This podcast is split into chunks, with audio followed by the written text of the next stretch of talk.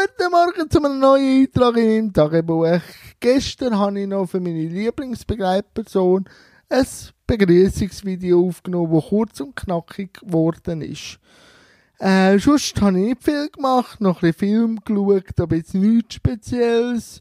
Und heute, ab um halb zwei, habe ich drei Interviews mit Abstand. Am Anfang kommt Danina und dann reden wir über Schauspiel und wie sie jetzt gerade so geht. Am 4. kommt der Raul Krauthausen, er ist deutscher Behindertenaktivist. Und am 7. treffe ich einen von meinen Lieblingsmenschen, nämlich den Beat.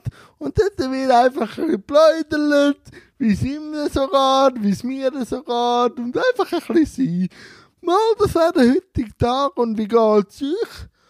Und was mache ich ab morgen, am Karfreitag, das nimmt mich Wunder. Habt euch Sorge, bleibe gesund und bis morgen. Tschüss zusammen!